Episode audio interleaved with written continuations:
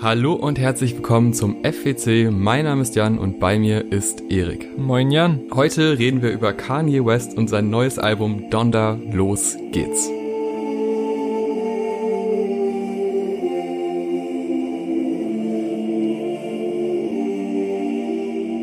Wir alle wissen, glaube ich, wer Kanye West ist. Ich glaube, meine Eltern wissen auch, wer Kanye West ist. Wir wissen alle mehr oder weniger, was es mit dem Album auf sich hat. Und vor allem wissen wir, wie viele Songs wir vor uns haben. Also spare ich mir echt längere Ausführungen zum Album und zum Künstler.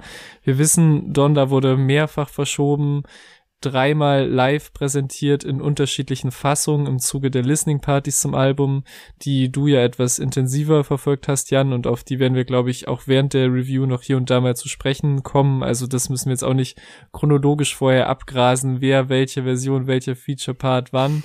Dann ist halt das Album nach langem Hin und Her relativ weird und für mich eher unscheinbar fast schon gedroppt. Also im Rahmen, wie es halt bei Kanye West geht. Es war halt eines Sonntages einfach da, hatte ein rein schwarzes Cover, keine Feature-Credits, die angegeben waren, diese zweiten Parts hinten dran, von denen man einen nicht abspielen konnte. Und es war alles ein bisschen komisch und hat mir halt trotz dieser langen Hype und Wartezeit ein bisschen das Gefühl gegeben, in so ein inoffizielles Bootleg reinzuhören. Und dann habe ich dennoch ganz mutig auf Play gedrückt und wurde empfangen vom ersten Song. In dem einfach nur Donda wiederholt wird in verschiedenen Rhythmen und es gibt sehr, sehr viele Theorien dazu. Ich muss aber ehrlich sagen, mir sind alle Theorien relativ egal, weil mein erster Eindruck war, ich bin etwas enttäuscht, denn es gibt einen Track, der ja nur Donda heißt, der kommt aber irgendwo in der Mitte und der war auf der zweiten Listening Party das Intro und ich war so begeistert damals von dem Intro, weil da sehr viele Elemente drin waren, die später sich dann nochmal entfalten auf dem Album. Und beim jetzigen Intro entfaltet sich ja gar nichts. Es ist so ein bisschen mantramäßig. Es ist auch irgendwie catchy. Also ich erwische mich, wie ich sehr oft einfach Donda, Donda, Donda sage. Mhm. Und das ist schon cool. Aber es, es setzt ja irgendwie keine Stimmung für das, was jetzt kommt. Und da kommt natürlich noch einiges und auch sehr viel Geiles, aber als Start irgendwie schwierig.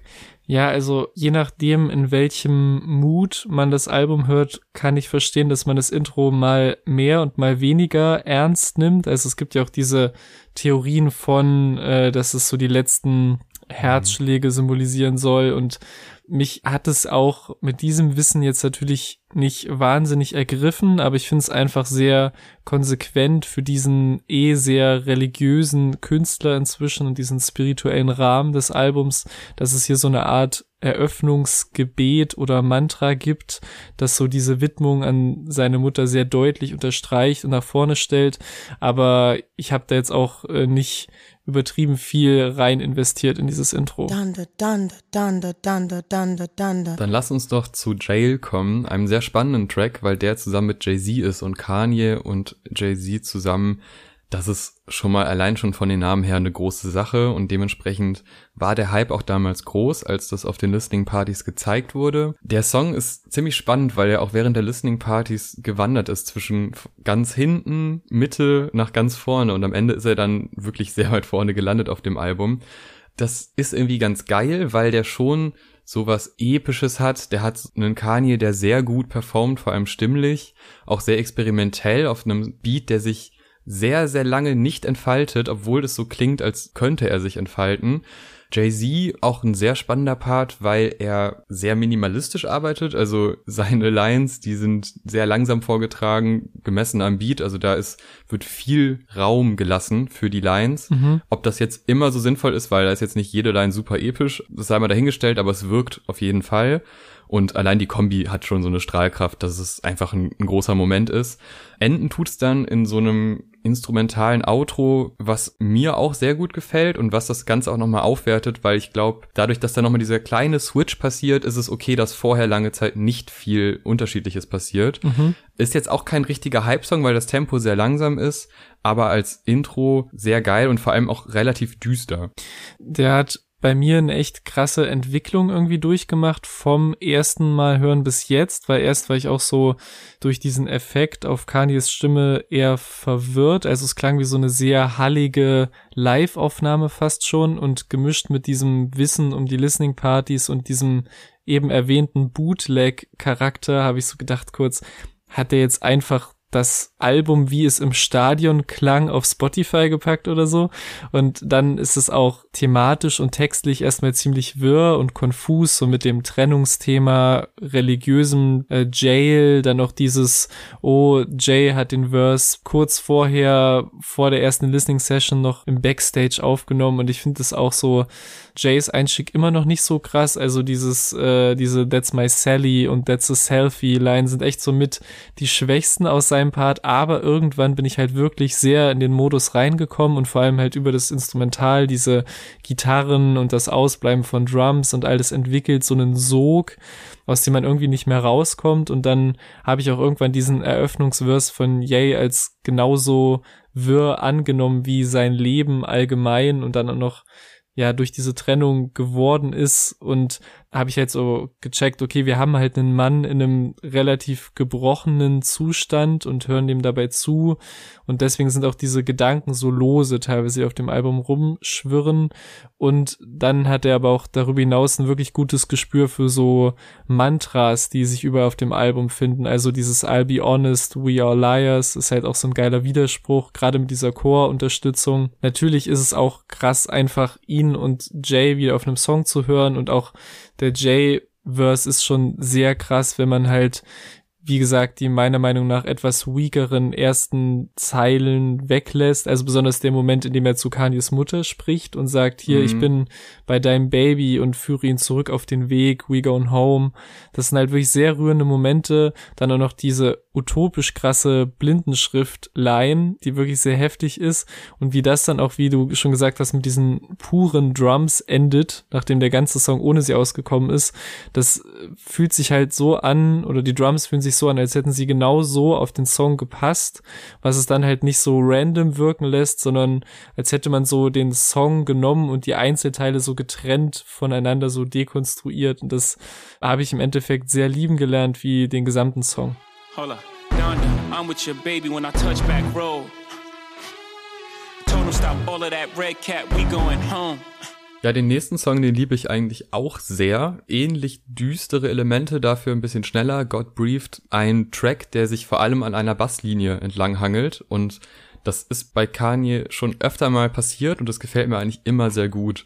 Hier ist noch besonders, äh, was die Soundästhetik angeht, diese verzerrten Schreie im Hintergrund, die so mhm. wirklich wie so Cuts funktionieren. Also man hangelt sich so von Schrei zu Schrei und man erwartet auch den nächsten Schrei, der wieder eingebaut wird.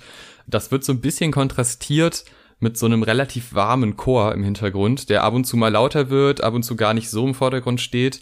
Und ähm, vor allem was das Feature Worry, wenn man ihn so ausspricht, da mhm. abliefert, ist wirklich beeindruckend. Dieser Wechsel halt zwischen auch wieder so einem mantraartigen Wiederholung von Kanye und dann kommt er rein und es mündet wirklich in so einem warmen Moment, der dann wieder übergeht in dieses düstere Chaos. Und ja. dieser Konflikt, der da aufgebaut wird, der löst sich ja so zum Ende mit einem sehr langen Outro, das muss man schon sagen, mhm. löst er sich auf. Und das gefällt mir richtig gut, weil diese Schreie verschwinden immer weiter und der Chor wird immer wärmer und auch ein bisschen höher. Und es wirkt wirklich so, als würde quasi so das Düstere aus dem Track verschwinden und so dieser, dieser Chor, dieses Religiöse bleibt irgendwie drin. Ob das jetzt eine diepe Message ist, weiß ich nicht, aber es wirkt auf jeden Fall so. Und von daher finde ich das wirklich ein, ein sehr runden Track. Ich würde auch nur noch zu diesem Worry-Feature was hinzufügen, weil ich halt wirklich weil halt diese die Credits quasi nicht angegeben sind bis jetzt bei den Streaming-Plattformen. Ich dachte, das ändert sich vielleicht irgendwann, mhm. wie das Cover oder wie generell noch ganz viele Dinge, die sich vielleicht ändern. War ich halt so sehr verwirrt, weil es gibt ja schon so ein paar Stimmen, die man halt auf jeden Fall zuordnen kann auf dem Album und da war ich so ganz lost. Also da war ich so, ja, ich wer ist das? Warum ist der drei, vier Mal auf dem Album? Und äh, muss aber sagen, vollkommen zu Recht. Also ich glaube, ich mag jede Performance von ihm, um das schon mal ein bisschen vorzugreifen. Und gerade auf dem Song halt so wie seine Stimme raussticht und auch diese letzten Lines seines Parts rund um dieses It's okay to not feel okay und so, das finde ich halt alles wirklich sehr, sehr nice und wie du auch schon gesagt hast, mit diesem Kontrast aus diesen Schreien in dem Instrumental und halt diesem eigentlich sehr langgezogenen tiefen Chor, das funktioniert richtig gut. I know that you'll be proud if you was here today, but it's okay, cause I'm kommen wir zum vierten Track, der meiner Ansicht nach richtig gut funktioniert, aber auch sehr zeitgeistig ist im Verhältnis zu den ersten Liedern, weil ja. da sind wir wirklich in so harten Trap, kurze Zeit auch Drill-Richtungen unterwegs auf the Grid Oh, ich liebe den. Also das, das kam bei der zweiten Listening Party war ich schon sehr hyped. Das war so die Listening Party, die ich am meisten verfolgt habe, weil ich mir die auch schnell genug irgendwann runtergeladen habe. Hm. Ähm, daran gemessen hat sich dieser Song nochmal weiterentwickelt, weil der letzte Part, also der Kanye-Part selbst, der war noch gar nicht da. Der hm. kam erst bei der letzten Listening Party und der macht aus diesem Trap-Song, der, also eigentlich ist ja so die Richtung relativ kurze Tracks, vielleicht drei Minuten mhm. und über fünf Minuten ist er jetzt lang und das ist sehr lang und der Beat ist natürlich auch mit diesem gewissen Leier-Effekt nicht unanstrengend, aber ich finde, der Track hält von vorne bis hinten die Energie, weil die Aufteilung der Parts wunderbar gesetzt ist. Also man fängt an mit Playboy Cardi, wo ich jetzt auch kein großer Fan bin, aber wo ich sagen würde, dass er zumindest das Gefühl, was der Track vermittelt, ziemlich gut, also selber auch übermittelt. Mhm. Der Part danach, nochmal beeindruckender meiner Ansicht nach, auch viel länger, was ich auch spannend finde, dass die nicht in so festen Strukturen drin sind, sondern dass dann auch Parts unterschiedlich lang sein können, finde ich sehr angenehm. Und wenn dann Kanye kommt, also ich meine, klar, es ist diese Messi-Line, die ist vielleicht ein bisschen flach, mhm. aber die ist so geil gesetzt, dass ich erst sehr lachen musste und dann aber auch mit diesem Rausch an Lines, die danach kommen, ja. direkt wieder in so einen Kopfnicker gekommen bin. Und das ist einfach ein sehr geiler Moment. Der geht los und man ist sofort drin, man muss mitnicken. Es ist einfach unfassbare Energie, die da aufgebaut wird. Ja, es ist einer der Banger des Albums und glaube ich einer meiner meistgehörten Tracks, so weil der mir auch von vorn bis hinten sehr viel Spaß macht, trotz der Länge. Ich würde auch sagen, dass halt alle der Charaktere auf diesem Song einen sehr guten Job machen finde halt die Anfangsphase des Beats schon so heftig, wie die 808s reinknallen und dass halt Playboy Cardi sein Playboy Cardi Stuff macht, ist halt sein Ding und ich finde, er macht das halt hier sehr gut, weil ich auch nicht immer auf seinen Style klarkomme und manchmal auch das Gefühl habe, also klar, es lebt vom sehr reduzierten und Adlib-lastigen, aber es funktioniert halt nicht immer und bei dem Song finde ich, funktioniert es total. Und dann kommt halt dieser Switch hin zum Drill-Beat äh, den er dann, also der dann auch den Rest des Songs ausfüllt, weil du gesagt hast, es ist ganz kurz ein Drillbeat, ist dann eigentlich der Großteil so nach dem Switch.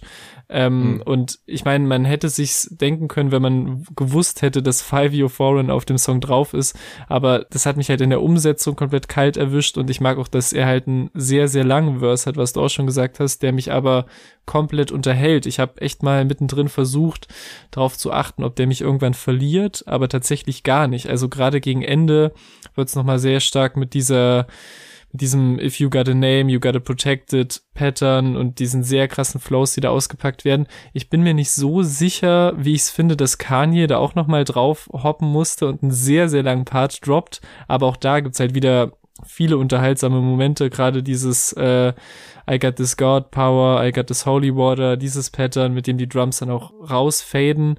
Und dann kommt halt diese Passage, die du auch angesprochen hast, mit der Messi-Zeile und vor allem I talk to God every day, that's my bestie, finde ich auch ein bisschen, also ich versuche die Formulierung cringy zu vermeiden, aber es ist zumindest etwas plump irgendwie. Und dann aber, wie gesagt, wenn mit der Messi-Line der Beat wieder einsetzt und eiskalt weitergeflowt wird, ist das wirklich ein krasser Moment und ein sehr vollgepackter, energetischer Track, äh, den ich halt sehr mag. Und kurzer Fun Fact noch, das Instrumental war auch oder hat auch deutsche Produktionsbeteiligung und zwar vom Duo David und Eli oder Eli das hierzulande vor allem an Tracks von Kollega, Motrip oder Alias beteiligt war, unter anderem am Banger von den Fernen. Bergen kommen wir, der mit Sixten oder wie der heißt, finde ich halt wild, der aber, also die beiden, die aber auch schon viel internationale Credits haben, unter anderem, wer sich erinnert, habe ich es vielleicht auch schon erwähnt, auf dem Savage Mode 2 Album von Metro und, äh, und 21 Savage und auf Circles von Mac Miller, auch zwei amerikanische Rap-Alben, zu denen wir auch schon Reviews gemacht haben. Haha. Die ihr nach dieser Folge gerne nachholen könnt. Und das halt noch zu dem Song. Das ist halt, man guckt durch die Credits, erwartet nichts und dann ist man so, das kommt mir bekannt vor von einer Zeit, in der ich Ali As gehört habe. They playing soccer in my backyard. I think I see Messi, and his money could never neglect me. I pray that my family would never resent me, and she fell in love with me soon as she met me. Kommen wir schnell zum nächsten Track, wo wir ja auch schon eine Review gemacht haben zu einem Feature, und zwar The Weekend. Der Track heißt Hurricane und hat außerdem noch Lil Baby drauf. Und das ist so ein bisschen das Aushängeschild, sag ich mal, wenn es Richtung Charts geht. Es war, glaube ich, schon der Versuch, der Track soll's werden, der soll weit verbreitet gehört werden und es hat auch, soweit ich das überblickt habe, ziemlich gut funktioniert, was halt auch daran liegt, dass dieser Track sehr stark ist. The Weeknd mit einer Hook, die wirklich unter die Haut geht, die aber, und jetzt kommt wieder hier, ich habe alle Listening-Partys gehört, ja. schon mal mehr unter die Haut ging, weil der Moment, wenn der Chor einsetzt, mhm. der ist ja jetzt auf der Version sehr kurz also mhm. nur ein Satz und bricht dann abrupt ab, ja. was irgendwie inhaltlich auch Sinn macht, weil es ist so ein bisschen dieses, als würde Gott einen kurz packen und nochmal zeigen, ey, du, du bist es. Aber es gibt halt auch eine Version, wo der Chor ein bisschen mehr mitsingt und das klang halt einfach unfassbar schön und es kam dann nicht so ein überraschender Cut zwischendrin.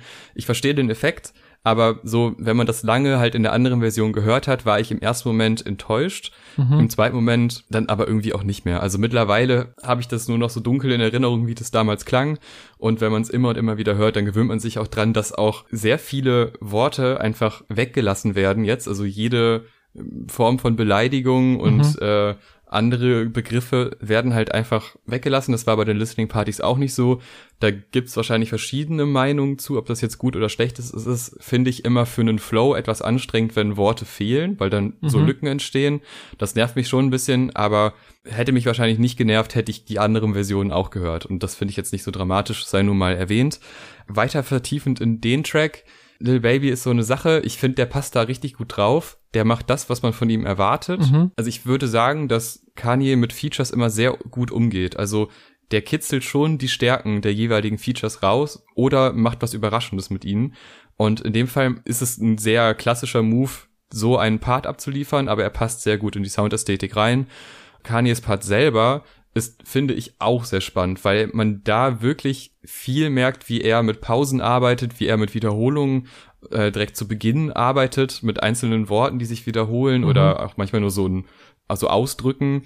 Das ist sehr spannend umgesetzt und macht den Track wirklich zu einem großen Erlebnis. Ob das jetzt der Riesenhit ist, weiß ich gar nicht, aber es ist auf jeden Fall ein weiterer sehr starker Track.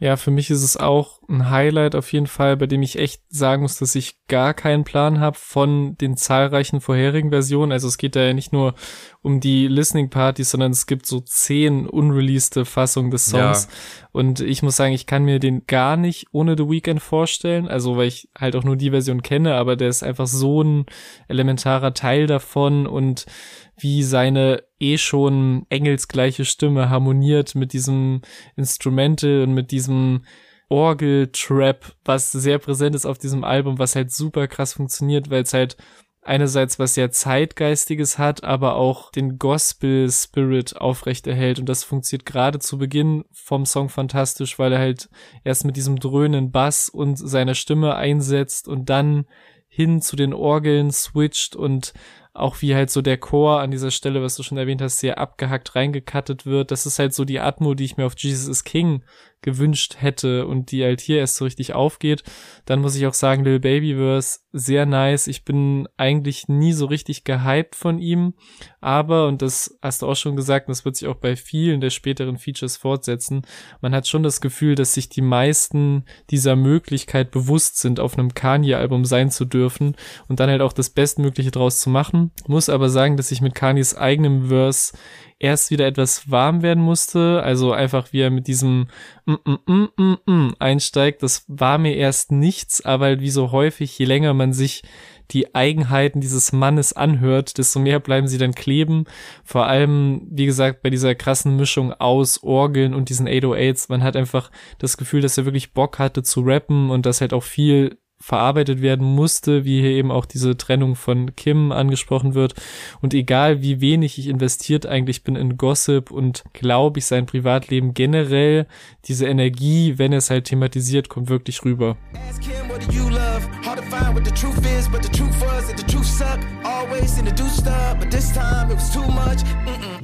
Ja, schön gesagt kommen wir zu einem Track, der wirklich für mich ein Riesen-Highlight ist. Ich habe aber schon gemischtes gehört, deswegen bin ich gespannt, was du dazu zu sagen hast.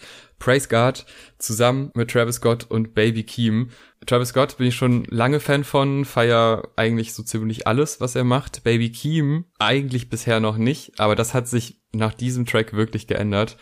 fangen wir erstmal vorne an. Donda West hält eine Rede und sie hat wirklich, das muss man sagen, eine sehr eindringliche, epische Stimme. Also da kommt sehr viel Energie rüber, wenn sie redet und auch ein, ein großes Selbstbewusstsein, was man ja auch im Sohn dann äh, an vielen Stellen wiederfindet. Und dann steigen so ein bisschen Tag-Team-mäßig Travis und Kanye ein, mhm. wechseln sich ab, haben irgendwie Flows im Petto, die komplett unerwartet sind und auch im ersten Moment denkt man sich, okay, was ist denn das jetzt hier? Mhm. Äh, mit so einer komischen Kopfstimme, so ein bisschen krächzend, aber es ist unfassbar catchy, es macht Riesenspaß, der Beat harmoniert auch total gut dazu, weil der so eine so eine Grundspannung gerade zu Beginn noch irgendwie aufbaut, die sich zwar nie so ganz löst, aber dann durch den kleinen Beat-Switch und zum Wechsel zu Baby Keem dann irgendwie doch auflöst. Da gibt's einen Moment in dem Part von Travis und Kanye, wo nur so eine kleine Melodie, ist genau bei einer Minute dieses We gon' praise our way out the grave, dog. Living, speaking, praise God, walking out the graveyard, back to life. Das ist im Hintergrund einmal und ich weiß nicht, das ist so unfassbar catchy. Ich warte immer genau auf diesen Moment. Es, mhm. es, ist nur einmal drin, das kommt nicht mehr wieder vor, aber es ist ein sehr schöne, eine sehr schöne Spielerei mit so einem Core-Beat. Ja, und dann kommt Baby Keem und ich kann verstehen, dass man da sagt, okay, nach dem zehnten Mal Let's Get Right ist es ist auch gut jetzt, aber mhm. irgendwie hat es es hat was. Es ist so ein bisschen so dieses Warmmachen vor dem geilen Part, weil du hast erstmal ganz viel Abwechslung und Energie drin, dann kommt Baby Keem, baut erstmal so ein bisschen was auf, sagst du, Leute, haltet euch mal bereit jetzt, ich wiederhole jetzt noch zehnmal den Satz und dann kommt aber ein Part, den werdet ihr so schnell nicht mehr wieder vergessen. Und meiner Ansicht nach kommt er dann und dann macht er dasselbe quasi nochmal, was dann vielleicht an Wirkung verlieren könnte, würde er nicht auf einmal ähm, seine Kopfstimme verwenden und richtig hoch auf so einer Note enden, die richtig Spannung aufbaut und dann kommt das letzte Let's Get Right und dann fadet der Beat so leicht aus und dieser Moment, der macht mir einfach riesen Freude und ich liebe diesen Track, das ist glaube ich mit Sicherheit der mit Abstand meistgehörte Track, den mhm. ich der auf diesem Album finde und es ist ein es ist eine Wohltat seit, seitdem ich das äh, in der ersten Version gehört habe. Es hat sich oft verändert, aber nie so, dass man dachte, okay, das hat jetzt so die Energie verloren oder den Spirit verloren, sondern der wurde eigentlich immer beibehalten. Auch die Parts wurden nicht groß geändert. Und es ist ein, es ist eine Freude, es ist ein richtiger Ritt. Ich stimme auf jeden Fall sehr vielem zu und ich finde einfach das Stärkste an dem Song ist, dass so das Konzept Donda hier am besten ineinander greift. Also du hast halt das gesprochene Intro seiner Mutter, vor allem das Ende mit diesem tollen Zitat, äh, was halt nicht von ihr ist, sondern halt von der Autorin, die sie zitiert, even if you are not ready for the day, it cannot always be night, was dann halt auch über den Song hinweg immer wieder mit dem von ihr gesprochenen Into the Night als Übergang in die Verses genutzt mhm. wird, was fantastisch funktioniert. Und dann halt wirklich einen sehr krassen Einstieg von Travis. Dieses Abwechseln mit Kanye funktioniert so krass. Besonders bei diesem, äh, bei dieser The Devil My Op Zeile. Also der Teufel ist ja. mein Feind, was natürlich auch mega in das Bild passt. Und das ist alles so verspielt und ineinander verwoben. Auch wie Kanye in der Hook float. Und das meine ich halt irgendwie mit, da passt alles. Also du hast halt den Bezug zum Überkonzept. Du hast Kanyes Mutter, die eingewoben ist in den Song, aber du hast auch einen harten Kopfnick Banger, bei dem ich wirklich nur ein bisschen beim Baby Keemverse finde, dass er mich nicht durchgehend unterhält. Also ich finde die Sachen, die du rausgepickt hast, alle Highlights seines Parts, aber ähm, vor allem auch dieser der Tame Impala Einstieg, ähm, wo es auch ein, ein kurioses im Internet kursierendes Video gibt, wo er gefragt wird, was es mit der Zeile auf sich hat. Und seine Antwort ist nicht sehr zufriedenstellend, das kann ich schon mal sagen, aber es, äh, das finde ich alles sehr nice. Aber ich finde halt dieser lückenlassende Adlib lastige Flow oder die, also den Flow, den er halt phasenweise hat, der halt viel mit Wiederholung arbeitet, das ist nicht so geeignet für so lange Feature-Parts, wie es eben zum Beispiel bei einem wesentlich lyrischeren Year Foreign der Fall war. Also ich finde ihn nicht schlecht, aber dafür, dass er halt die Hälfte des Songs einnimmt, äh, hält er mich halt nicht komplett auf der Kante meines Sitzes. Still outside. Still outside. Still outside. Okay, mal gucken, was du dann zu Jonah sagst, zusammen mit Lil Durk und wieder Worry. Ähm, es hat mich so ein bisschen an äh, St. Pablo erinnert, so die Hook, die ganze Atmosphäre. Irgendwie kriegt er mich nicht so ganz. Ich mag die Hook eigentlich sehr gerne, ich finde die Parts auch ziemlich gut, was zumindest Großteil des Inhalts angeht. Aber der, der hat halt nicht diesen spektakulären Moment oder irgendwas Aufbauendes, sondern das ist sehr schnell klar, was es ist. Und das lädt natürlich dazu ein, dass man tiefer reinhört, sich mit diesen Sachen beschäftigt, die da angesprochen werden, aber da sind auch ehrlich gesagt einige Sachen auch bei äh, Fake Friends Sachen und so. Das ist dann immer bestimmt ist die Industrie kacke, das glaube ich, aber keine Ahnung, ich bin nicht drin und ich finde es jetzt auch nicht allzu spannend von äh, gerade auch bei Feature Parts, die ich dann nicht so gut kenne, mir das dann jetzt anzuhören. Dementsprechend immer noch ein guter Track, aber er lässt mich dann doch ein bisschen kalt. Ich finde, er ist halt zuerst ein guter Kontrast zu diesem viel Feuer, was jetzt back-to-back -back kam immer und das halt so ein so ein etwas melancholischen Moment bietet, das gefällt mir ganz gut. Mir sind zwei Dinge aufgefallen, die mir das erste Mal negativ auf dem Album aufgefallen sind. Einmal finde ich hier das Zensieren der Schimpfwörter mhm. fällt das erste Mal richtig negativ auf, weil bei den aggressiveren Songs geht das noch eher unter, finde ich, wenn so ein Wort fehlt, aber bei den emotionalen ist es halt manchmal echt weird. Und ich finde, äh, weiß nicht, ob es eine gewagte These ist, aber Kanye wird hier von beiden Gästen übertroffen, beziehungsweise finde ich seinen Beitrag zum Song am unspannendsten. Und das ist etwas, was meiner Meinung nach ab und zu nochmal der Fall sein wird, dass ihn seine Gäste etwas outshinen. Denn auch der zweite Auftritt von Worry gefällt mir wieder sehr gut. Vor allem die Hook kratzt sich halt irgendwie so ins Melodiegedächtnis ein, auch wenn ich das anfangs gar nicht wollte und das auch eigentlich gar nicht so mein Hook-Style ist. Und auch Lil Durk, finde ich, hat einen echt starken Part. Zum Beispiel mit dieser Blood Diamonds Line, die vermutlich dem im letzten Jahr erschossenen Rapper King Vaughn gewidmet ist, der halt mit seinen Chains erschossen wurde und er nennt es Blood Diamonds und auch so ein bisschen einem süßen Ende, finde ich, indem er sich quasi bei Kanye bedankt, dass er ihn co-signed und immer noch Chicago Artists supportet, obwohl er da lange raus ist. Und wie gesagt, ist es nur Kanye selbst, der so einen relativ nichtssagenden Part hat, bei dem auch wieder so eine leicht unangenehm überbetonte No-Cap-Zeile dabei ist und deswegen eher einer der mittleren Tracks, würde ich sagen. Aber dennoch gut, dass er auf dem Album ist.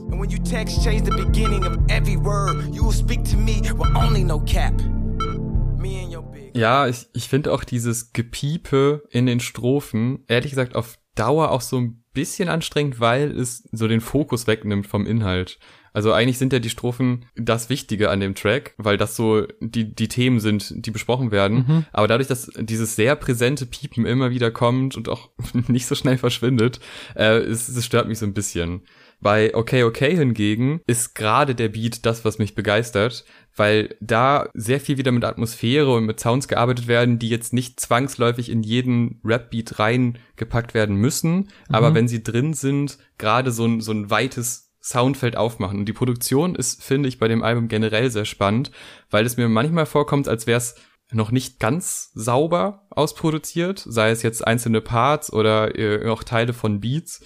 Aber bei Okay Okay finde ich es wiederum eigentlich schon sehr rund. Mhm. Was mich da aber ein bisschen nervt, sind, also der Einstieg von Kanye finde ich sehr stark und auch der Übergang in die Hook, das ist ja relativ fließend. Äh, das gefällt mir sehr gut. Aber diese Adlibs, die da hinzugefügt wurden, die waren auch nicht immer da. Die wirken dann doch so ein bisschen nach, ja, es klingt fies, aber es, als wäre das so ein One-Take gewesen und bei der Hälfte der, der Adlibs war man sich nicht sicher, was man da noch sagt und hat dann halt einfach nochmal was wiederholt. Also die haben nicht so, so eine wirkliche Hype-Wirkung, sondern sind eher so ein bisschen Lückenfüller-mäßig reingespielt und das hat's gar nicht gebraucht, weil das hätte auch funktioniert ohne Adlibs zu Beginn. Später machen die voll Sinn.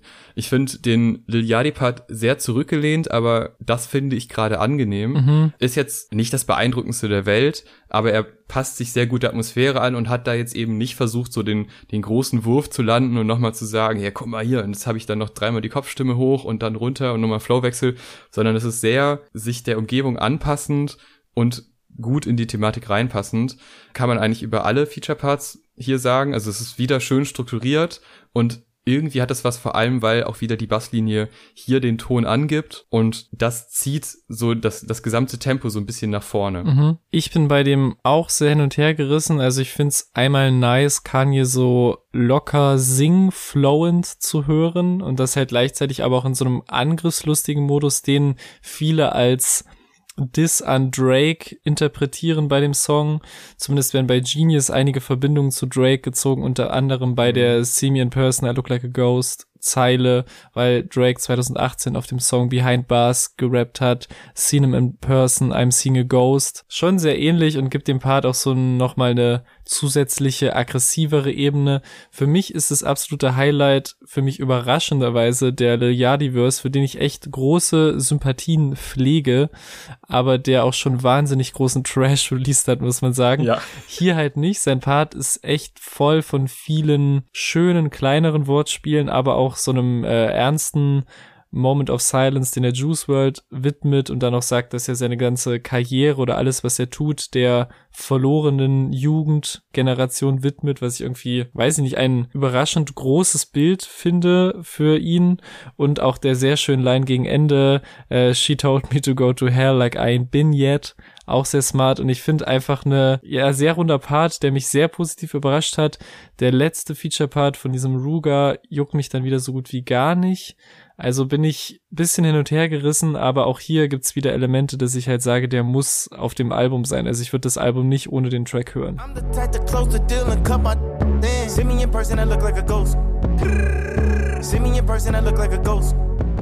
Kommen wir zu Junior und das bezieht sich auf Junior Watanabe, ein japanischer Fashion Designer, äh, den Kanye auch schon relativ oft erwähnt hat, auch in Interviews und auch in irgendwelchen Roomtours. Also das äh, scheint ein sehr großes Vorbild zu sein. Irgendwas stört mich, mhm. aber irgendwie mag ich's auch. Es ist ein ganz komisches Verhältnis zu dem Track, mhm. weil ich immer denke, ist das jetzt gerade richtig catchy oder verliert mich das eigentlich schon ab Sekunde eins? Weil diese ständigen Wiederholungen, auch dieses mm, mm, was da ab und zu reinkommt, das ist alles ein bisschen weird und im Endeffekt ist es so ein, ja, so ein reiner Flex. Also, mhm. ja, schau, das habe ich, das habe ich, Playboy Cardi auch, das habe ich, das habe ich es hypt mich an manchen Stellen, es lässt mich aber auch oft kalt. Es ist so ein richtiges Mittelding, da muss man die Stimmung für haben. Da muss man in richtigen Stimmung sein, dann ist es okay. Mhm. Aber inhaltlich ist er jetzt auch überhaupt nicht wichtig. Das ist halt einfach nur ein Shoutout an einen Fashion Designer, den er mag und mhm. an sich selbst auch natürlich. Ja, es ist ja von den beiden Songs mit äh, Spielbub Kati Features echt der wesentlich schlechtere. Also der Beat ist für ihn gewohntes Terrain, muss man sagen, weil er auch von einem quasi Haus- und Hof-Producer von ihm ist. Und tatsächlich finde ich den auch in seiner skeletthaften Form ganz nice, aber beide nutzen den Song irgendwie nicht wirklich für was krasses, wiederholen sich sehr, sehr oft und auch die Beatstruktur bleibt sehr, sehr gleich über die ganze Zeit. Und ich muss sagen, der macht vor allem wegen der Hook schon Bock, die halt sehr stumpf, aber auch sehr einprägsam ist und gerade als einer der kürzeren Tracks halt. Also ich finde, man kann ihn machen, aber wenn er halt ein bisschen länger wäre, dann wäre das ein potenzieller erster Skip-Kandidat, sage ich ganz ehrlich. Wobei auch die vermutlich wieder gegen Drake gerichteten Shots mit diesem Move out of the way of my release oder so sind schon ganz funny. Move out of the way of my release.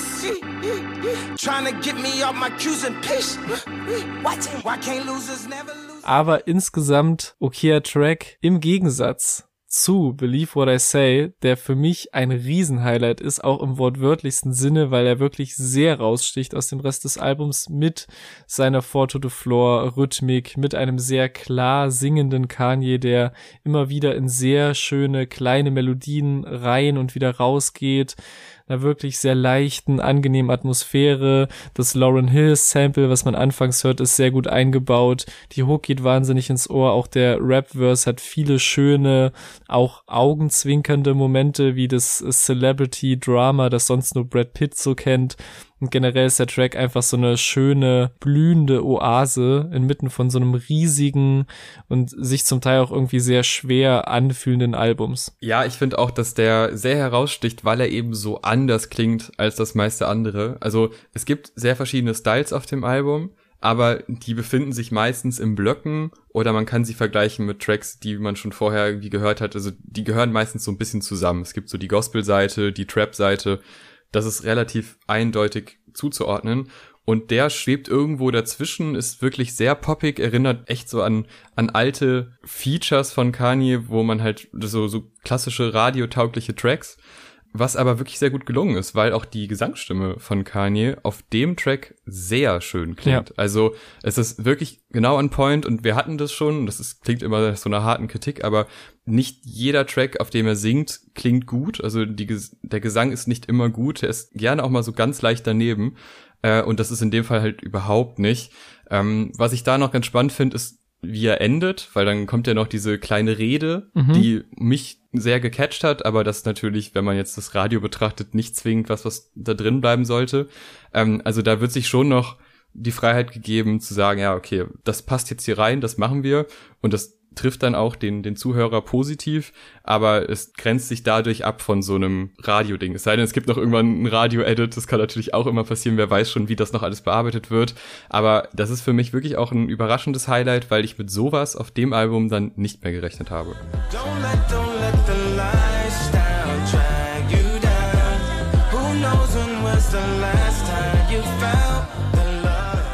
24 hingegen ist ein Track, mit dem man rechnen kann, weil Sunday Service, so, wir haben das schon öfter gehört. Mhm. Womit ich aber nicht gerechnet habe, ist, dass es endlich mal vernünftig abgemischt ist. Dass man endlich mal Kanye bekommt, mhm. aber auch den Chor und die auch mal zusammenarbeiten und man nicht hat, ey, hier, Jesus is King, das Intro, das singt jetzt der Chor, dann kommt mein Rap, dann kommt wieder mein Rap und dann kommt wieder der Chor. Also das war ja wirklich nicht zusammenhängend zu einem sehr, sehr großen Teil. Äh, und hier ist es halt eben nicht der Fall, sondern hier wird zusammen gesungen, hier wird sich abgewechselt und das hat wirklich eine, eine sehr emotionale Ebene. Und auch wenn man jetzt nicht tief religiös ist, hat man Spaß daran, weil es auch unabhängig von der Religion einfach Kraft geben kann. Also das ja. sind Tracks, da kommen wir jetzt auch später noch öfter zu, die einem wirklich, wenn man gerade eine Connection zu Musik hat, da also von Musik generell berührt werden kann und sich darauf auch einlassen kann, ist das wirklich ein sehr starker Track, der sehr emotional gesungen ist von ihm, aber auch vom Chor und dieses Zusammenspiel aus beiden hat mich tief berührt. Ja, ich find's vor allem spannend, dass wir jetzt so in der Mitte des Albums sind und dass so eine Phase von Donda ist, an die ich gar nicht so häufig denke, wenn ich über das Album nachdenke, sondern meist so, oh, die krassen Hype-Tracks vom Anfang oder oh, das und das vom Ende, um noch nicht so viel zu spoilern, aber wenn man einmal dort ist in der Mitte und Songs wie diesen bekommt, bin ich echt jedes Mal aufs Neue geflasht. Das ist wie gesagt, genau der Modus, den ich mir von der Jesus is King Platte erhofft hatte. Und diese Kombi mit dem Chor klingt einfach fantastisch, auch weil die Stimmen des Chors auch nochmal runtergepitcht oder noch anderweitig verfremdet wurden und das so ein ganz besonderes Mischgefühl erzeugt, das einem die Wärme und das Menschliche dieser tollen Chorstimmen gibt, aber auch irgendwas Übersinnliches oder Übermenschliches und das rein akustisch, ohne dass man jetzt selber wahnsinnig spirituell sein muss. Und ich glaube, dieser Effekt, wie der Chor eingesetzt wird, die Melodien, die gesungen werden, aber auch wieder diese tollen Mantra-artigen Momente, wie dieses äh, I know you're alive, God's not finished und vor allem das We gonna be okay, we gonna be okay machen den Song zu einem richtig, richtig tollen Track und ich glaube auch einem meiner Lieblings-Kanye-Gospel-Songs.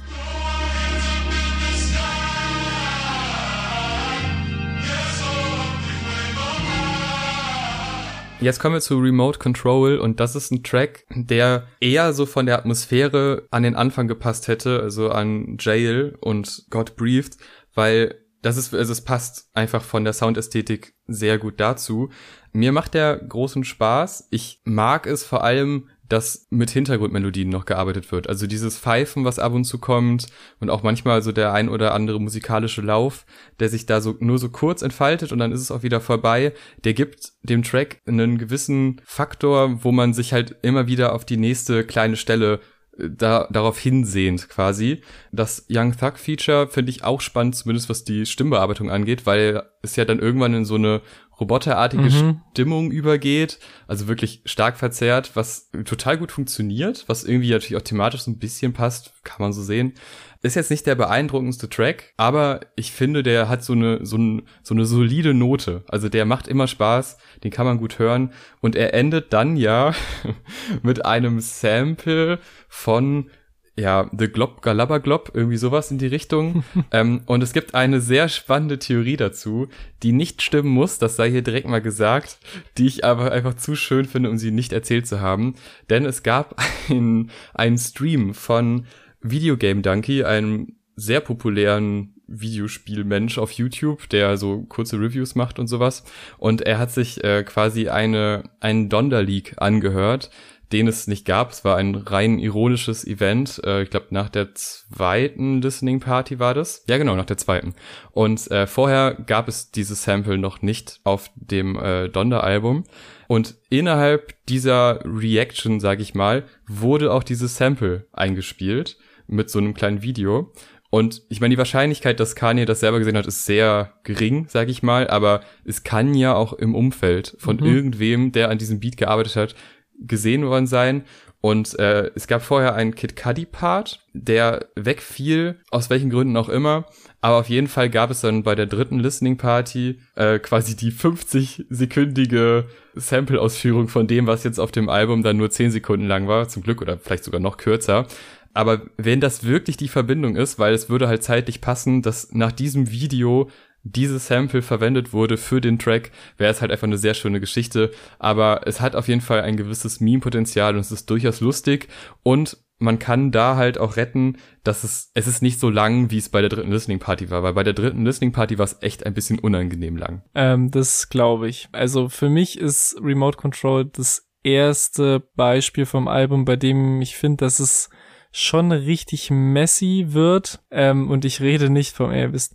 Und es, also es war halt hier und da nicht immer alles rund bis jetzt, hast du ja auch schon gesagt. Aber ich finde den als erstes richtig, richtig unrund. Also es gibt wieder Elemente, die ich mag. Zum Beispiel die Drums mag ich sehr. Also von der Rhythmik her wäre das einer der Beats, die wirklich aus dem Album herausstechen. Auch dieses Pfeifen finde ich schon ganz cool.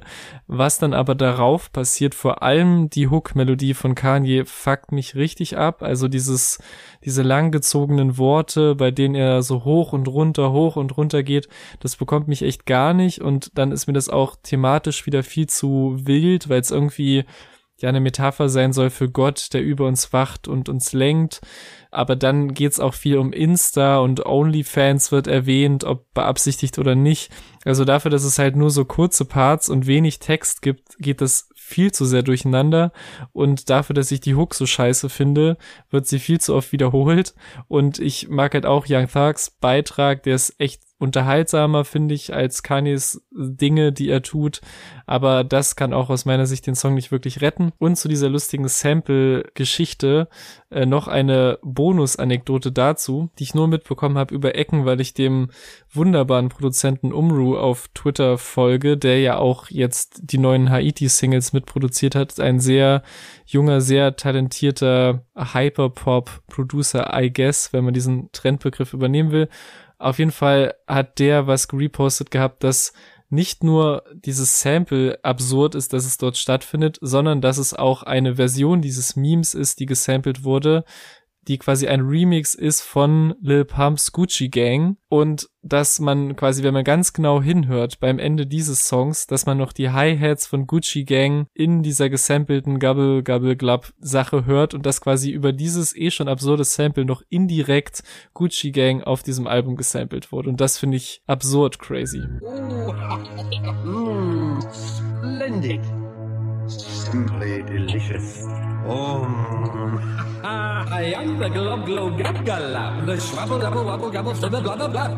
Von diesem zugegeben sehr weirden Sample kommen wir zu einem der wahrscheinlich schönsten Tracks der letzten zehn Jahre. Oha. Moon, Kid Cudi und Don Tolliver. Ja, ich hab's gesagt, komm. Ja. Es ist doch einfach, das ist doch einfach die warme Kuscheldecke. Es ist ein Traum. Es ist, wenn man abends irgendwie den Sonnenuntergang am Strand anschaut, dann mhm. möchte man doch diesen Song hören oder einfach nachts den Mond anschaut, mhm. ein bisschen melancholisch ist. Klar, man schaut sich die Features an, was man natürlich erstmal nicht kann bei Spotify, aber wenn man weiß, wer drauf ist, dann sieht man Kid Cudi und man sieht dann tolle, weil man weiß schon, okay, das Potenzial ist da. Also da kann definitiv ein sehr starker Track bei rumkommen. Ja. Aber dass er dann so gut ist, habe ich ehrlich gesagt nicht gedacht. Don Tolliver mit einer unfassbar geil gesungenen Hook. Ja. Komplett ohne irgendwas mit Drums oder so, sondern einfach Stimme und Atmosphäre Mhm. und ein bisschen Melodie im Hintergrund. Mhm. Und dann kommt Kid Cudi rein mit den Dingen, die Kid Cudi halt kann. Es ist im Gegensatz zu Don Tolle war dann doch sehr warm, ein bisschen seine Mms reingezaubert und dann kommt auch noch Kanye rein und versaut's auch nicht, Mhm. sondern dann wird irgendwie noch zusammengesungen und das ist einfach ein so schöner, warmer Moment, der sich da zu einem, also es wirkt so ein bisschen Interlude-mäßig, Ja. aber dann doch wie ein ganzer Track. Und das ist eine sehr geile Kombination, weil genauso muss es sich, finde ich, anfühlen für solche Momente, wo man wirklich einen ruhigen, privaten Track quasi hören möchte. Ja. Und das ist so dermaßen gut umgesetzt, dass ich mir da sicher bin, dass ich den noch sehr lange in den richtigen Momenten hören werde und immer wieder Gänsehaut bekomme. Ja, es ist wirklich ein wunderschöner Moment in der Mitte des Albums und ich würde auch sagen, der ist auf aller positivst möglich gemeinteste Weise ein fantastisches Interlude zwischen der ersten und zweiten Hälfte des Albums, aber natürlich auch viel mehr als das. Ich finde, Don Tolliver setzt seine Stimme einfach perfekt ein mit dieser himmlischen Melodie und seinen Zeilen, die echt wieder so mantramäßig wiederholt werden.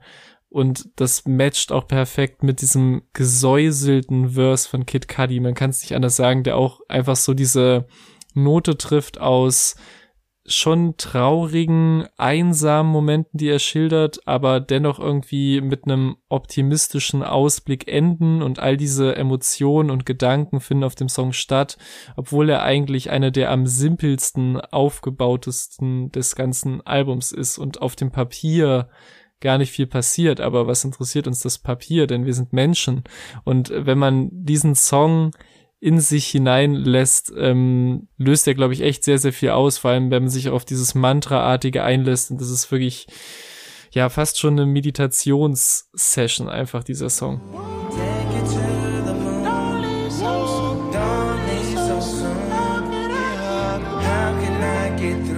Ja, und dann geht's weiter mit Heaven and Hell und da wird's aber zumindest ab der Hälfte mal sowas von nach vorne gehen. Damit habe ich zugegebenermaßen so nicht gerechnet. Ich bin sehr happy, dass die Studioversion genauso hart nach vorne geht ab dem Drop, wie es dann bei den Listening-Partys war, weil ich hatte davor ein bisschen Angst. Und vielleicht beim allerersten Hören habe ich gedacht, boah, der Chor ist vielleicht doch ein bisschen zu leise, kann man den nicht noch mal ein bisschen aufdrehen. Aber bei mehrfachen Hören, ich muss sagen, das knallt schon gut genug, da kann man sich nicht beschweren. Ähm, inhaltlich, ja, ist das wieder so eine, so eine klassische Abrechnung, ne? Hier keine Promo mehr, kein Dings mehr, jetzt wird alles umgedacht. Es ist natürlich immer so ein bisschen, also vielleicht sind drei Listening-Partys auch eine gewisse Art von Promo, also das sollte man nicht allzu sehr hinterfragen. Das Mhm. ist aber bei Kanye oft so ein Ding, dass man nicht alles, es geht eher um das Gefühl und weniger um das, was dann da gesagt wird. Und das Gefühl wird halt hier unfassbar gut übermittelt, weil du halt einen, einen schönen Aufbau hast, dabei bleibt Kanye eigentlich relativ gleich und dann kommt's halt zu dieser fast schon Explosion, wo mehr oder weniger der, Teufel angeschrien wird und äh, ordentlich sein Fett wegbekommt. Und äh, das hört dann aber auch nicht auf, weil das so, also es gibt ja dann diese Verzehrelemente, sag ich mal, in seiner Stimme und die, finde ich, halten schon die Spannung bis zum Ende und es endet dann halt auch einfach mit einem einem schönen Gedröhne, was melodisch abgefeuert wird. Also wirklich ein richtiger Gänsehautmoment, weil eben dieser Drop so brachial ist. Mhm. Und wenn Kanye dann auch in diese Let It Rah St- Stellen reinkommt, Mhm. dann erinnert mich das sehr an Kitsy Ghost und das hat mir schon damals sehr gut gefallen Ja. und war so ein, so ein Move, wo ich dachte, ey, das ist quasi eine neue Art von Adlib, die einfach in der Line stattfindet. Mhm. Ziemlich gut. Du bist mich, glaube ich, jetzt echt während der Review noch im Überzeugen, dass es echt ein krasser Song ist, weil ich eigentlich ist es, glaube ich, keiner meiner Favoriten und jetzt auch kein Song, der eigentlich so viel mit mir gemacht hat, aber der halt auch halt wegen dieser Kanye ist einfach Kanye Momente sehr zum Album dazugehört. Also das will ich auf jeden Fall sagen. Es ist jetzt für mich keiner der Songs, der irgendwie runter muss oder so, aber wir, wir kennen halt einfach diesen Modus und diese Delivery auf diesen eher stampfenden Beats schon von ihm. Aber wie das halt auch hier so mit dem Sample eingeleitet wird, sich immer steigert, im Hintergrund immer mehr Synthesizer dazukommen, bis es halt erst komplett auf seine Stimme runtergebrochen wird und dann kommt halt dieser Drop mit dem Beat, also mit diesem Sample, was noch mehr in den Beat eingewoben ist als vorher. Das finde ich schon ein sehr nicer, epischer Moment.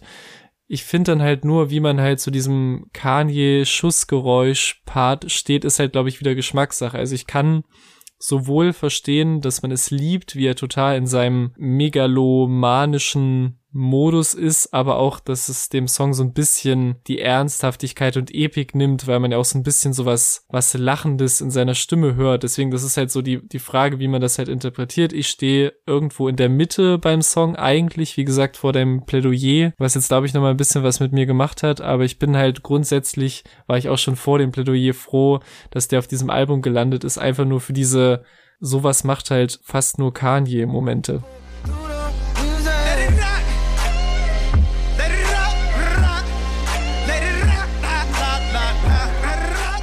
Kommen wir jetzt zu Donda, dem Track, den ich ja als Intro haben wollen würde, hätte ich die Macht, das zu tun. Wieder eine Rede seiner Mutter, die einfach sehr gute Reden hält offensichtlich. Und äh, dann noch der Sunday Service, der halt diesen religiösen Twist noch reinbringt Mhm. und das vermischt so ein bisschen die verschiedenen Thematiken des Albums. Ich find's an der Stelle immer noch gut, aber ich finde halt die Positionierung ein bisschen schwierig. Ich find's halt genau, oder nicht genau in der Mitte, aber so im mittigen Bereich finde ich es schon nice, weil es halt nochmal so ein, fast schon so ein erinnernder Moment ist von der Rede in der Anfangsphase des Albums. Und es ist halt, finde ich halt inhaltlich ein nicer Tribute sowohl an sie, der ihr das ganze Album gewidmet ist, aber auch quasi an sich selbst und an ihre Bindung zu ihm und auch an Kunst generell. Und das finde ich halt so dieses, dafür, dass es eigentlich, könnte man oberflächlich sagen, so ein Vocal Interlude ist, was so einfach dazu da ist, das Thema am Laufen zu halten. Und ich finde halt aber diesen Aspekt von, jeder kommt irgendwo her und wird von Dingen beeinflusst, die schon vor ihm kamen. Und das finde ich eben einen schönen Weg, diesen Tribute an seine Mutter auch durch ihre Arbeit und ihre Worte mit einem Tribute an die Generation vor ihm zu verbinden. Und natürlich wie seine Mutter Einfluss auf ihn hatte und ihn auf diesen Weg gebracht hat, auch einer dieser Künstler zu werden, der wiederum dann viele andere beeinflusst hat, was man ja ihm nicht absprechen kann, egal wie man zu ihm steht. Und das eben mit diesen gebetsartigen Vocals einzuleiten und dann auch wieder mit dem Sunday Service Chor abrunden zu lassen, finde ich einen sehr schönen spirituellen Moment, was auch ein sehr guter Übergang ist zu Keep My Spirit Alive und das ist, glaube ich, einer meiner drei oder fünf Tracks des Albums. Es gibt ja so viele, aber das ist auch, wenn man die gefeaturten Artists betrachtet, wenn man es könnte, keine Überraschung bei mir, weil ich eben großer Fan von den Griselda-Jungs bin, vor allem von Westside Gun und seit ich in einem Interview gehört habe, dass sie auf jeden Fall in Wyoming waren und es Tracks mit Kanye gibt, war ich sehr gehypt, die vielleicht auch irgendwann hören zu können. Jetzt war es soweit und weil eben die Features nicht aufgelistet waren, auch sehr überraschend und die Kombi funktioniert echt überraschend gut. Nicht, weil ich gedacht hätte, dass es irgendwie so ist, dass jemand nicht abliefert, aber Westside Gun und Conway sind eben sonst mehr auf dem grimy Sample Beat Level und erzählen harten Shit und droppen ganz, ganz viele Adlibs und die Adlibs und die Griminess haben sie dann auch auf diesen melancholischen Kirchenorgel-Beat mitgenommen. Also man kann ihnen nicht vorwerfen, sich großartig verstellt zu haben, aber durch diesen Fokus auf Glauben und Gott passt es eben gut auf das Album. Vor allem im Conway the Machine Part, der leider etwas kurz ist, finde ich, der aber halt diese, diese Dankbarkeit, um die es auf dem Song auch geht, sehr eindringlich auf den Punkt bringt mit seiner Vorgeschichte, die manche vielleicht nicht kennen, also dass er angeschossen wurde, unter anderem in den Nacken und wie ihm halt gesagt wurde, er könnte nie wieder laufen und jetzt kann er stehen und rennen und ist da, wo er ist, als Rapper mit gelähmter Gesichtshälfte, der sich davon halt nicht aufhalten lassen hat. Und ja, das könnte in einem anderen Rahmen sehr pathos behaftet umgesetzt worden sein, aber halt im Kontext von diesem sehr glaubensfixierten Album passt das alles sehr und tatsächlich ist es eher wieder der Kanye-Verse, den ich am wenigsten mag auf dem Song, aber er rundet das Ganze halt ziemlich ab und ja, ich finde es halt einfach ein toller Track, der mich vor allem gefreut hat, halt Westside Gun und Conway auf einem Kanye-Track mit Kanye-Produktion zu hören. Everything I'm doing now is God's plan. Doctor said I wouldn't walk no more, now I stand. Then I ran, here I am, machine. Okay, also hier unterscheiden wir uns dann doch etwas. Ähm, Oha. vielleicht liegt es aber auch daran, dass ich halt zu keinem dieser Rapper eine große Verbindung habe. Mich stören da so ein paar Kleinigkeiten. Ich bin einfach kein Freund von absichtlich falsch singen und äh, wieder an gewissen Stellen so Hm. Silben langgezogen werden, die wirklich einfach, also die sind, natürlich ist es mit Absicht so, es ist jetzt nicht einfach, die Person kann nicht singen, aber ich, mich catcht es halt irgendwie so gar nicht. Ähm, ich finde auch den Conway-Part halt leider kurz, weil der mir großen Spaß macht und die Geschichte wirklich spannend ist und er sie auch, finde ich, ziemlich gut auf den Punkt bringt. Und klar, dann ist sie eigentlich auch au- auserzählt, aber trotzdem wirkt das wie so ein, so echt nur so ein sehr kurzer Auftritt Mhm. und dann ist er wieder weg. Die Hook ist mir irgendwie dann doch mehr im Gedächtnis geblieben, als ich ursprünglich vermutet habe. Also es gibt durchaus Elemente, die mir hier Spaß machen. Kanye finde ich jetzt auch eher, ist auch dabei, so bei dem Track. bin Fabio, Samstag gibt eine fette Party und ich bin dabei. Ich bin Kanye. und ich bin auch dabei. Aber ich finde einfach, so der Sound an sich ist einfach nicht so meine Art von Musik. Also ich hatte mit dem Beat einfach nicht so viel Spaß. Das ist, das ist immer so ein generelles Ding, ne? So manche Sound-Sachen mag man halt einfach nicht so und irgendwie hat's mich da nicht so berührt, vor allem weil ja auch der erzählt ja sehr schwere Themen und äh, auch sehr euphorische Themen, wo es natürlich auch Sinn macht, so ein Beat zu haben. Aber die Euphorie kam bei mir dann halt bei anderen Tracks, auch gerade dann zum Ende hin, wenn es so ein bisschen, wenn der Chor mal mehr reinkommt und solche so ein bisschen, wenn die Tracks auch eine etwas mehr Schwere haben. Aber das ist natürlich ein gutes Gegenstück. Äh, das haben wir ab und zu auf dem Album, dass Tracks halt eben nicht so schwer sind, auch wenn sie schwere Themen behandeln. Und äh, das finde ich doch ganz gut. Ähm, vielleicht auch, weil jetzt Jesus Lord kommt, ein neunminütiger Track, der sehr viel Geschichte hat. Und ehrlich gesagt, weiß man da gar nicht so genau, wo man anfangen soll. Es gibt, das ist auch eigentlich mehr als wild, es gibt ja nicht nur diese Version, es gibt noch eine längere Version, also quasi den, den PT2. Oh, ja, es ist irgendwie geil, sich das anzuhören. Also ist, das ist halt wirklich ein schweres Ding. Also spätestens, also wenn nicht, wenn nicht die Rap-Parts schon so schwer wiegen würden, würde man spätestens bei dem Auto denken, boah, ja, jetzt erzählt er da von seinem äh, Vater, der seit weiß ich nicht wann im Knast ist, also Ewigkeiten und hat den und den nicht gesehen, die ganze Familie eigentlich nicht. Ich weiß nicht, äh, ich habe das schon mehrfach gehört und dachte mir, oh krass, das ist echt hart, das zieht einen runter, das ist aber trotzdem irgendwie auch mit durch den Chor halt im Hintergrund hat das noch so ein, diese Hoffnung Jesus gegenüber, dass sich da was ändert. Aber an, manchmal ist es halt auch so, dass ich denke, nee, also das brauche ich jetzt nicht, weil da ändert sich halt auch einfach der Beat null. Da passiert beattechnisch wirklich wenig. Ähm, und wäre nicht dieses geile Outro, dann wäre, ich weiß es nicht. Es ist echt schwer, weil ich finde es schwierig, diesen, diesen Song zu kritisieren, weil er halt wirklich sehr persönliche Noten hat. Trotzdem ist er schon sehr lang und wenn man nicht in der Stimmung ist, dann muss man den auch nicht immer hören. Ja, spannend. Also es ist vielleicht erstmal ein weirder Vergleich, aber ich habe zu dem Song ein ähnliches Verhältnis wie zum ähnlich langen Track Wisher auf dem neuen Tyler the Creator Album, Daran habe ich auch weil gedacht, ja. ich ich weiß ja genau, was passiert auf dem Song. Ich kenne ihn, kenne die Story oder die Stories, habe ihn mehrfach gehört, aber ich bin jedes Mal wieder trotzdem über die komplette Länge wie in einer Paralyse gefangen und muss den komplett durchhören. Was in diesem Fall ja noch absurd ist als bei Tyler, weil diese zweieinhalbminütige Sprachnotiz von Larry Hoovers Sohn ja wirklich kein musikalisches Element ist, bei dem jetzt sonderlich viel passiert. Aber auch vorher schon freue ich mich jedes Mal über diese jeweils sehr langen Kanye und J Electronica Verses hinweg, wenn diese Jesus Lord Vocals reinkommen, jedes Mal. Und es ist wirklich wie eine Trance, die man, die man zu Beginn mit dem Intro und dem Chorus so eingelullt wird und in der man dann irgendwie gefangen bleibt. Also ich zumindest. Ne, wie immer, wenn man von Mann spricht.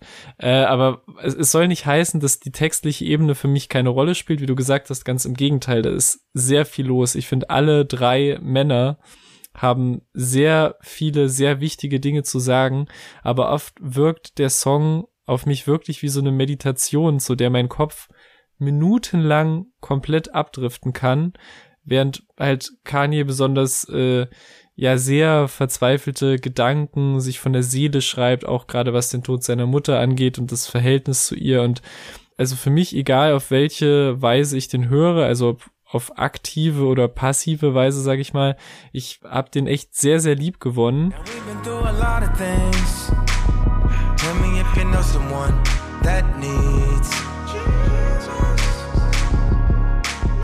Leider legt das Album meiner Meinung nach anschließend einen richtig, richtig großen Knick hin mit den nächsten beiden Songs. Bei New Again kotzt mich direkt das Intro an mit den, glaube ich, unangenehmsten Kanye-Type-Lines des Albums. Also man bekommt so eine kleine Einleitung, wie man mit Kanye texten sollte, falls man die Gelegenheit bekommt.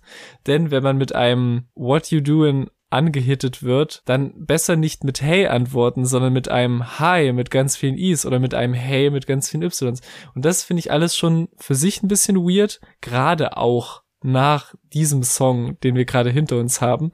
Dann finde ich bricht aber der Beat, auch wenn er für sich gesehen vielleicht ganz cool sein mag, mit diesen Synthesizern zu sehr mit dem restlichen Sound des Albums. Also klar, es gab ja auch schon, wie zum Beispiel bei Believe What I Say, den ein oder anderen Bruch, sag ich mal, aber es fühlt sich schon zu crazy weit weg davon an, vor allem wenn man halt gerade aus Jesus Lord in diesen Song übergeht. Dann geht's halt inhaltlich doch noch ein bisschen um die Ladies, was ja eigentlich nicht so der thematische Fokus sein sollte und schon die potenzielle nächste Partnerin, die ja sich mit Kim vergleichen muss, weil sie wird ja nie so krass sein. Und nur um dann in der Hook irgendwie wieder hin zu Gott zu switchen, die dann auch noch von Chris Brown gesungen wird, den ich nicht nur auf äh, Vollidioten und Gewaltverbrecher Basis untragbar finde, sondern ich weiß nicht, der liefert dieser Hook so viel Charakter als hätte Kanye sie von einem Laib Brot singen lassen. Also ich finde den wirklich von vorn bis hinten furchtbar. Nicht nur auf einer, oh, er featured, um edgy zu sein, gecancelte Leute Basis. Ich lass dich erstmal weiter zu Wort kommen, bevor sich der Rant im nächsten Song weiter fortsetzt, aber ich finde den ganz schrecklich. Ich finde den Leib-Brot-Vergleich auf jeden Fall sehr spannend, wenn man natürlich äh, im christlichen Glauben mit Brot einiges Oha. anstellen kann. Sehr gut. Ich, wür ich würde sagen, dass New Again ist ein ganz anderes Phänomen als Jesus Lord, weil bei Jesus Lord, wenn ich die ersten 20, 30 Sekunden gehört habe, dann kann ich nicht mehr skippen. Ich könnte es nur vorher, weil wenn es einmal läuft und ich bin drin, dann bin ich drin. Aber bei New Again höre ich die ersten zwei, drei Sekunden und habe sofort das Verlangen zu skippen, weil mich dieser Track überhaupt nicht catcht. Alles, was du gesagt hast, komplette Zustimmung. Es ist einfach unnütz. Es ist inhaltlich unnütz und es ist natürlich immer dieses, ja, ich bin Arschloch, aber hey, komm, jetzt, jetzt nochmal neu, jetzt packen wir es nochmal an. Aber also der Gedanke an sich ist äh, darauf zu hoffen, dass das äh, irgendwie von Religion auskommt, dass du dann irgendwie von Gott doch nochmal irgendwie dein ganzer Charakter umgedacht wird. Das halte ich zumindest für Quatsch und auch die Art und Weise, wie sich das äußert anscheinend, ist ja auch eine sehr unsympathische Art und Weise unab also unabhängig vom Feature einfach die Art und Weise, wie beschrieben wird, was du ja auch gerade eben gesagt hast. Und ja, der klingt nicht geil, der kann weg. Also das, das klingt jetzt hart, aber der kann eigentlich weg. Never let nobody curb me that don't deserve me. Should I really bought the Burberry last Thursday? Wear a different color jersey. Every Thursday. Und vor allem kann der weg, weil Tell Division auch weg kann. Ja. Also das ist halt, das ist wirklich, also wenn es einen Track gibt, der so wirklich komplett sinnfrei ist, außer dass man sagt, ja, Pop Smoke, nochmal eine Hommage, aber die hat er ja auf seinem eigenen Album bekommen, von Kanye produziert, mit Kanye Ja. auf dem Track. Ja. Was ist das denn dann? Ja. Weil das klingt, von der Stimme her klingt es schlechter. Also er hat es quasi nochmal downgegradet, als wäre das jetzt irgendwie, wie kann das passieren? Ich verstehe es nicht. Was war das? Und das ist so mitten, das ist ja nicht mal mittendrin, sondern kurz vor Ende, vor einem sehr guten Ende. Ja. Und dass man da nochmal das Risiko quasi eingeht, dass Leute sagen, nö, ich habe keinen Bock mehr, Ja. äh, das verstehe ich halt nicht. Ja, ich, um mal in diesem religiösen Kontext zu bleiben, ich würde jetzt sagen Preach, weil das ist wirklich, es klingt vielleicht total doof, aber der ist auf allen Ebenen unnötig. Also es trägt nichts zum Donda-Konzept bei. Es ist auch wirklich nicht besonders vorteilhaft oder in irgendeiner Weise würdigend für Pop Smoke, so wie es eigentlich gedacht war, nehme ich mal an. Es klingt auch furchtbar, weil halt dieses A Cappella des gleichnamigen Songs, auf dem beide drauf sind, gerippt wurde, als hätte es keine andere Möglichkeit gegeben, daran zu kommen. Also man hört die Drums des Originalsongs ganz crispy, wunderschön schlecht im Hintergrund. Es entwickelt sich auch nirgendwo hin, auf welche Art auch immer. Und halt zu allem Überfluss, wie du gesagt hast, nimmt es halt auch den Flow aus dem Album, bevor jetzt nämlich die sehr, sehr tolle Schlussphase beginnt.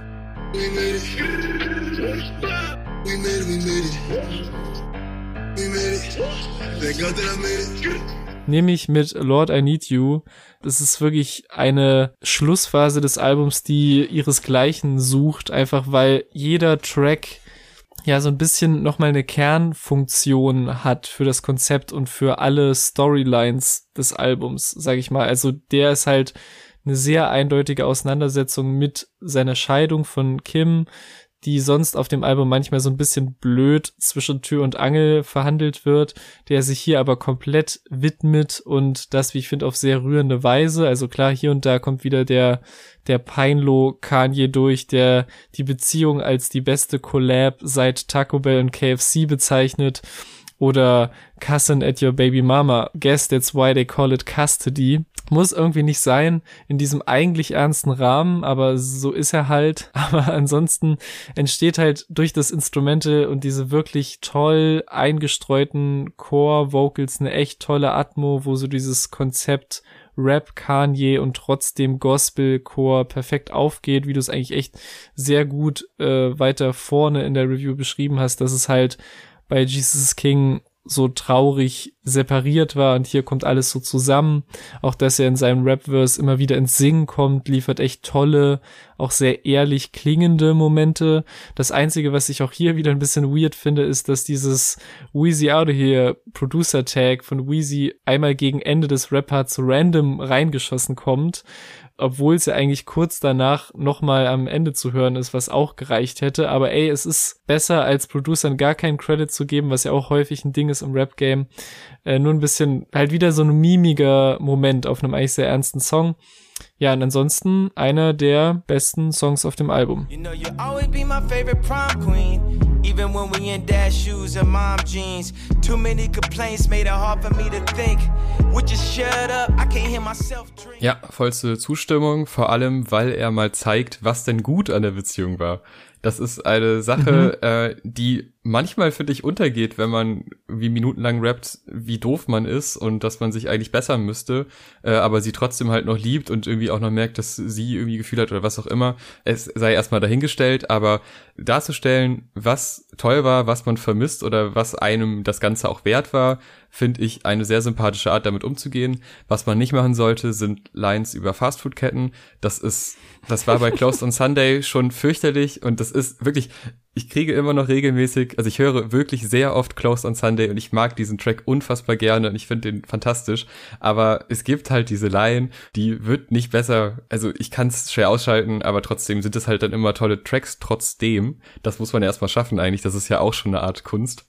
Ähm, also wirklich ein, ein Track, der wieder sehr emotional ist und halt dieses durchweg emotionale Ende, was jetzt kommt, einläutet. Denn weiter geht's mit Pure Souls und jetzt könnte es wieder eine kleine Diskussion geben, Oha. weil ich weiß, der ist unfassbar beliebt. Ich weiß, ich lese nur Gutes darüber und es ist ein, ein ganz toller Track und es ist auch ein toller Track, wirklich. Tu's nicht, Jan, tu's nicht. Aber ich fühl's doch nicht so. Erik, ich kann doch nichts dafür. Okay. Ich fühl's wirklich nicht. Hier, Roddy Rich und so, ich weiß nicht. Nee, weil das, es zieht sich an ein paar Stellen. Ich finde den letzten Part unfassbar schön. Das ist geil, aber der zieht sich auch so ein bisschen. Also du kannst mir gleich erzählen, was da alles toll dran ist. Ich habe nur eine Frage, weil ich war auf der Suche nach einem O7 Shake Feature, weil es wurde damals gesagt, das ist da irgendwo. Und es klingt auch so, als wäre sie da theoretisch drauf, aber sie ist bei Genius zumindest nicht gecredited. Also wenn, dann ist es auch nur so ein paar Sätze, die da so im Hintergrund gesungen werden. Aber wo ist die denn? Ich will sie doch Sie ist, Hören. ist nicht drauf, glaube ich. Nee, ne? Nee. Aber wo ist ja gar nicht auf dem Album drauf. Nö. Ja, aber ist doch doof. Ja, das, Also das finde ich schade und deshalb ist Pure Soul scheiße. Nein, Spaß. aber äh, trotzdem, es, der hat wirklich tolle Momente und der passt voll gut rein. Ja, bitte, komm. Mach. nee, das ist für mich einer der safe besten Songs des Albums. Ich würde den sogar fast perfekt nennen. Roddy Rich hat einfach diesen catchy, melodischen Style, der sowohl in der Hook als auch in seinem Part auf den Punkt abgeliefert wird. Das harmoniert auch mit Kanye sehr gut, der einen sehr klassischen Kanye West Verse abliefert. Also zum Beispiel mittendrin dieses äh, Southside and we outside, was nochmal so ein kleines Mantra-mäßige Geschichte wird und dann auch diese Gospel Bridge, die er nochmal hat und das wird dann abgerundet mit diesen sehr nicen, souligen Vocals am Ende über wieder mal Kirchenorgeln, die dann auch noch so glucksende Akkorde haben. Ich habe kein besseres Wort dafür, aber in den letzten Sekunden hat es auch nochmal so einen nicen Effekt und ich finde, es ist wirklich ein sehr rundes Ding, was ich sehr gerne höre und was auch so beim was direkt geklickt hat beim ersten Hören. Also ich habe jetzt schon hier und da mal gesagt, dass manche Sachen auf jeden Fall wachsen mussten und den habe ich so das erste Mal gehört und war so, okay, das ist ein Hit und es ist so, wie Roddy Rich gerade mit seiner Stimme umgeht und dann immer wieder mal ausbricht und gerade dieses mit der mit der Wahrheit wegkommen in der Hook und so. Und es ist so ein ein wunderschönes Auf und Ab, so sehr ich das das stimmliche Auf und Ab von Kanye früher auf dem Album äh, bei Remote Control kritisiert habe, dass es so so macht man das richtig in Rap-Hooks und ich finde, da passt sehr vieles und es gibt auch wieder deutsche Co-Produktionen bei dem Track, nämlich unter anderem von Shuko und Suzuki, die ja auch mit Timbaland arbeiten, worüber der letztere unter anderem schon ein Placement auf dem letzten J. Cole Album bekommen hatte und äh, hierzulande vor allem viele der Menas Most Tracks produziert hat. Shoutout.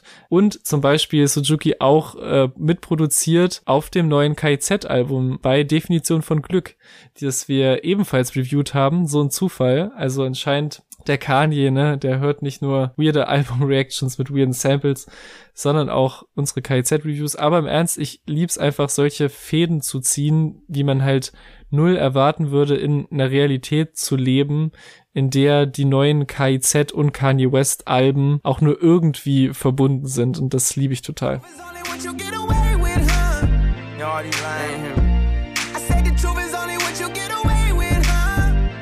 So, von diesen Querverweisen zu einem sehr emotionalen Ende, weil irgendwie, ich finde, die letzten zwei Tracks, die kann man so als eins konsumieren. Die klingen zwar unterschiedlich, aber die sind auf, auf so einer emotionalen Ebene sehr nah aneinander.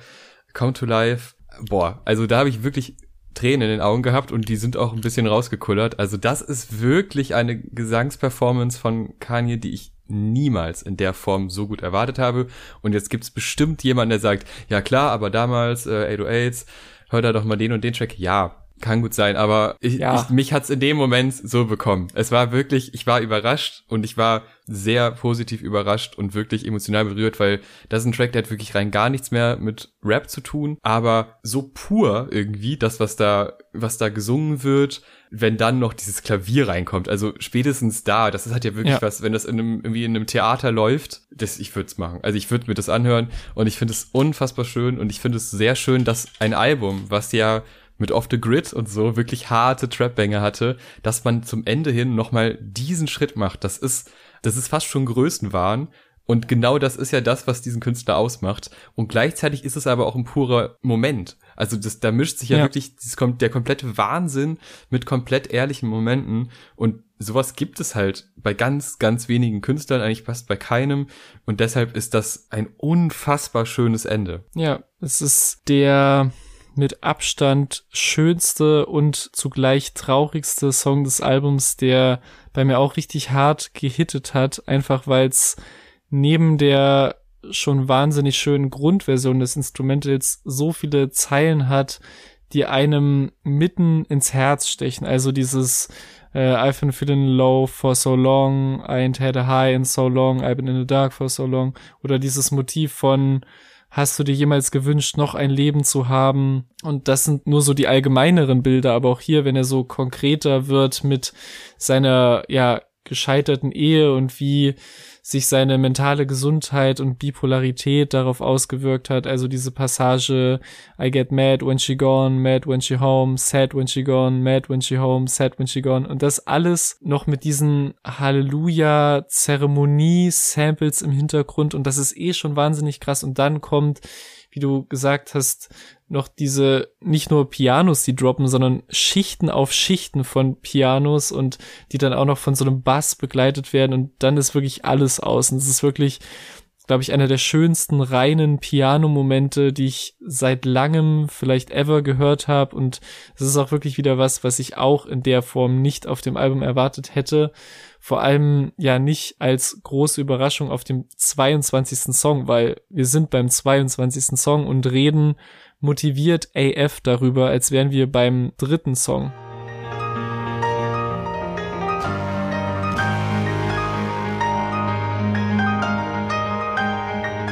Ja, und jetzt das, also für uns ist es das Ende. Es gibt natürlich noch die Parts 2, aber da tut sich ja nicht so viel, da reden wir gleich nochmal kurz drüber. Ja.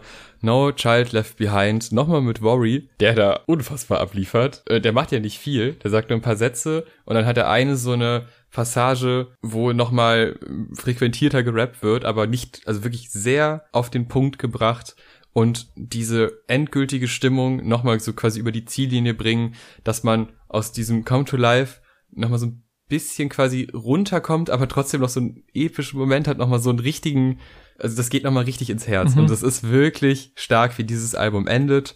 Also es gibt halt zum Ende hin wirklich diese Passage, da haben wir eben drüber geredet, wo das Album so ganz kurz abflacht und man wirklich nicht genau weiß, was soll das überhaupt? Also wieso sind die so platziert und was soll das mit Television? Was ist das? Aber dass man dann so nochmal zurückkommt zum Ende hin und wirklich nochmal tief berührt wird über Minuten hinweg mit Abwechslung, das ist einfach stark und das wird in diesem Track nochmal zu einem Ende gebracht, zu einem sauberen mhm. Ende gebracht, zu einem größenwahnsinnigen Ende, aber was auch gleichzeitig unabhängig vom religiösen Thema, weil da kann man, das kann man alles sehr kritisch sehen, was da, so ich bin der Auserwählte im Endeffekt, uh, der hat Wunder vorbereitet für mich. Das ist äh, alles vielleicht, es ist nicht zwingend fragwürdig, aber man, man könnte das schon hinterfragen, ob das wieder die Ansichten sind. Aber unabhängig von diesem Thema ist die Emotion, die dieser Track vermittelt, so stark, dass man das einfach für den Moment glaubt. Und das ist schon gut. Mhm. Das war halt der einzige Track, den ich auch vor Releases des Albums kannte. Einfach hm. weil man ja nur schwer an diesen Aufnahmen von Kanye vorbeikommen konnte, in denen er in der Mitte eines Lichtkegels zur Stadiondecke schwebte, was ja schon einfach krasse Bilder waren, unabhängig davon, was man jetzt von ihm hält.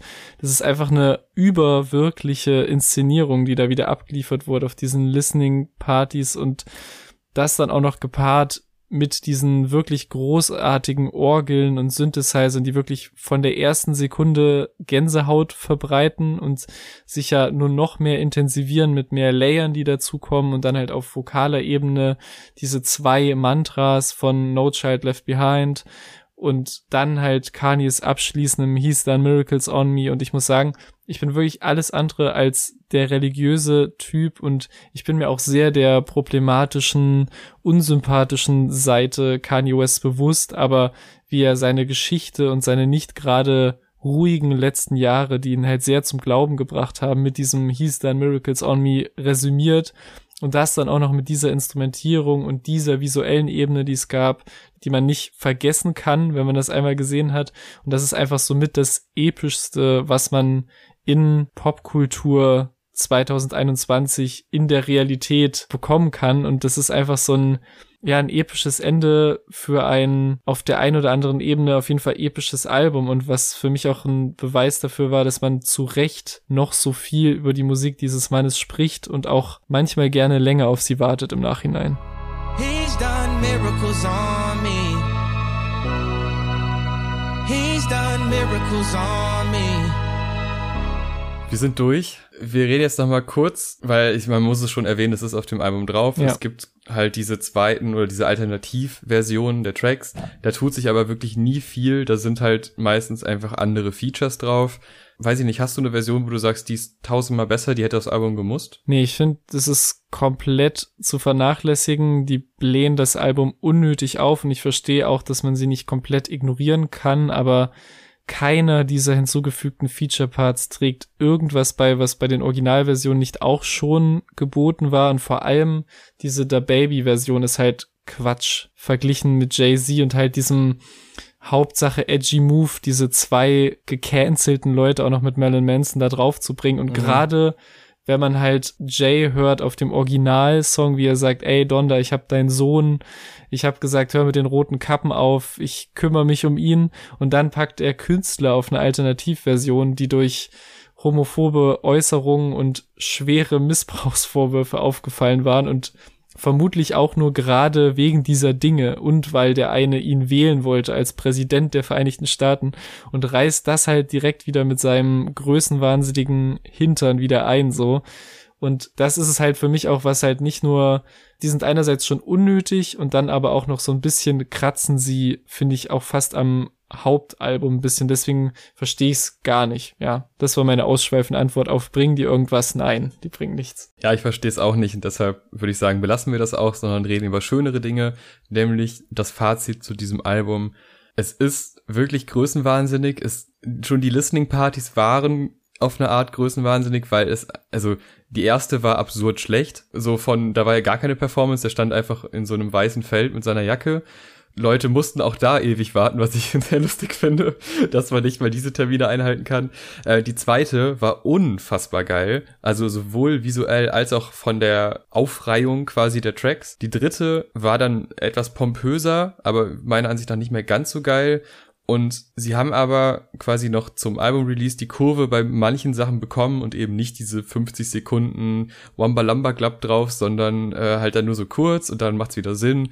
Und Don Tolliver war dann nicht der einzige auf Moon, sondern Kid Cudi auch, was auch sehr schön ist, weil da hatte ich wirklich Angst, dass das die letzte, also das war dann quasi nur die Hook von Don Tolliver wiederholt. Das wäre schade gewesen. Und so gesehen finde ich, auch gemessen an den Listening Partys, ist das ein sehr tolles Album. Ich bin kein Freund davon, dass man quasi kein Cover hat. Jetzt kann man natürlich sagen, es ist super kreativ, ein schwarzes Cover und es geht ja auch um eine verstorbene Mutter. Irgendwie auch verständlich, dass man das nicht visualisieren möchte. Wie auch immer. Also man kann ja alles mitmachen, aber irgendwie kann man das argumentieren.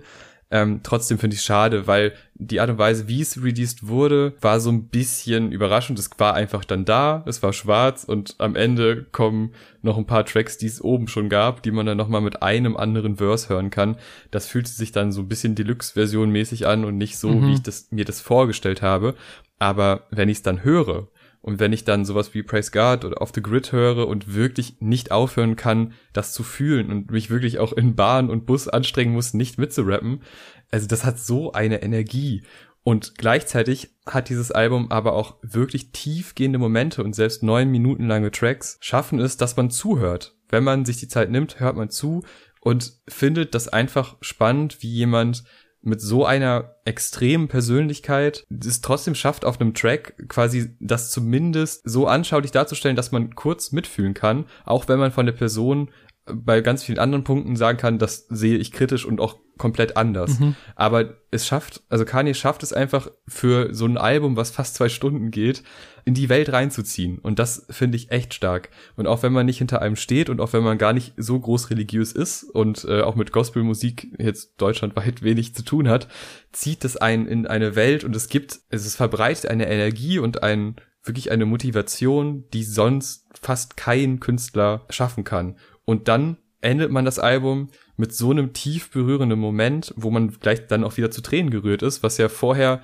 war man quasi euphorisch am Springen und eine halbe Stunde später ist man in einer ganz anderen Welt und trotzdem noch in seiner Welt und das ist halt das Tolle, dass diese Range so gigantisch weit ist und das ist natürlich an der einen oder anderen Stelle überladen und auch sehr oft einfach mal so 50 Sekunden zu viel mhm. bei einem Track, aber es zündet trotzdem und das ist einfach ein, das ist ein Erlebnis, das Album.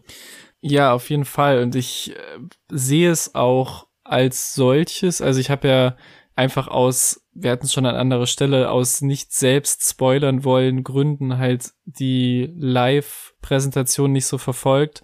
Und es gehört aber irgendwie dazu. Also es ist natürlich, wäre es von so gut wie jedem anderen Künstler Quatsch, dieses Album so in der Form rauszuknallen. Aber weil es halt wie so ein, es ist ein Epos, es ist ein Theaterstück und es ist absolut wahnsinnig und das schadet dem Album sowohl, aber ohne das wäre es auch nicht in Stücken so krass, wie es ist. Und ich habe das halt, als ich es zum ersten Mal gehört habe und auch so war, okay, eine Stunde 48 und auch jetzt nicht nur die zweiten Parts für mich noch nicht so kategorisch ausgeschlossen habe, wie ich es jetzt mittlerweile getan habe, war ich so, okay, ich gehe jetzt zwei Stunden spazieren und höre ein Album und war echt am Anfang so, ne, wir hatten es ja bei den ersten paar Tracks, wo es immer so ein paar Sachen zu kritisieren gab, war ich auch so leicht genervt und war einfach so, dass ich höre das jetzt anderthalb Stunden, bin aber, was eigentlich das Gegenteil ist zu vielen anderen Alben, die dann irgendwann kippen, total beseelt und glücklich und zufrieden wieder zu Hause angekommen und war einfach so, das ist verrückt. Also ich bin mit einer vorausgehenden Genervtheit in das Album reingegangen und bin nach fast zwei Stunden beseelt rausgekommen. Und das ist halt wirklich, der, der Vergleich zu, zu einer Messe liegt natürlich auf der Hand.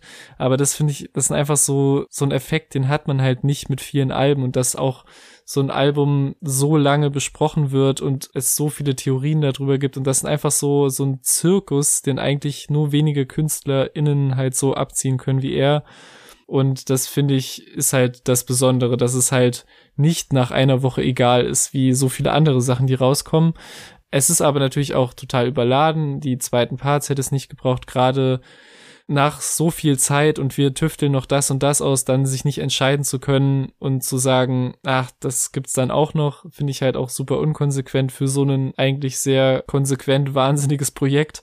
Und wie gesagt, die auf jeden Fall weg, dann Television, für mich New Again und Remote Control raus, zweiten Version raus, ein, zwei Songs gekürzt und du hast immer noch ein für den Zeitgeist viel zu langes, aber halt nicht nervig aufgeblähtes Album und ich muss halt sagen, dass, weil man das halt auch nicht ausblenden kann, die zweiten Parts und das ganze Tamtam, -Tam, kratzt es so ein bisschen am Album und in Donda steckt irgendwo in diesem Album das Album des Jahres. Das ist es jetzt so, würde ich sagen, nicht, aber Teile davon sind Momente des Jahres, die wir erleben konnten. Und ähm, das ist halt das, was vor allem zählt und weshalb wir jetzt hier anderthalb Stunden fast ausführlich darüber geredet haben und nicht genervt davon sind. Ein Album, zu dem es sehr wahrscheinlich sehr viele verschiedene Meinungen gibt, weil es einfach so groß ist. Deshalb gerne Bezug nehmen, also in die Kommentare schreiben zu einzelnen Tracks, zum Album insgesamt, zu unseren Ausführungen.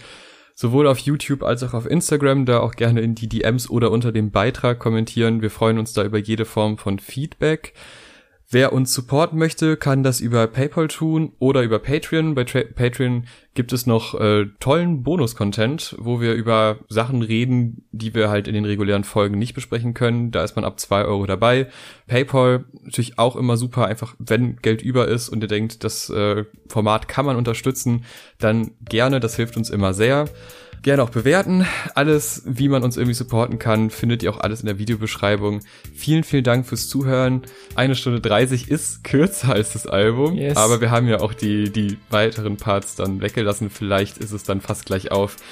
Es hat mir großen Spaß gemacht. Vielen Dank fürs Zuhören. Bis zum nächsten Mal. Tschüss. Tschüss.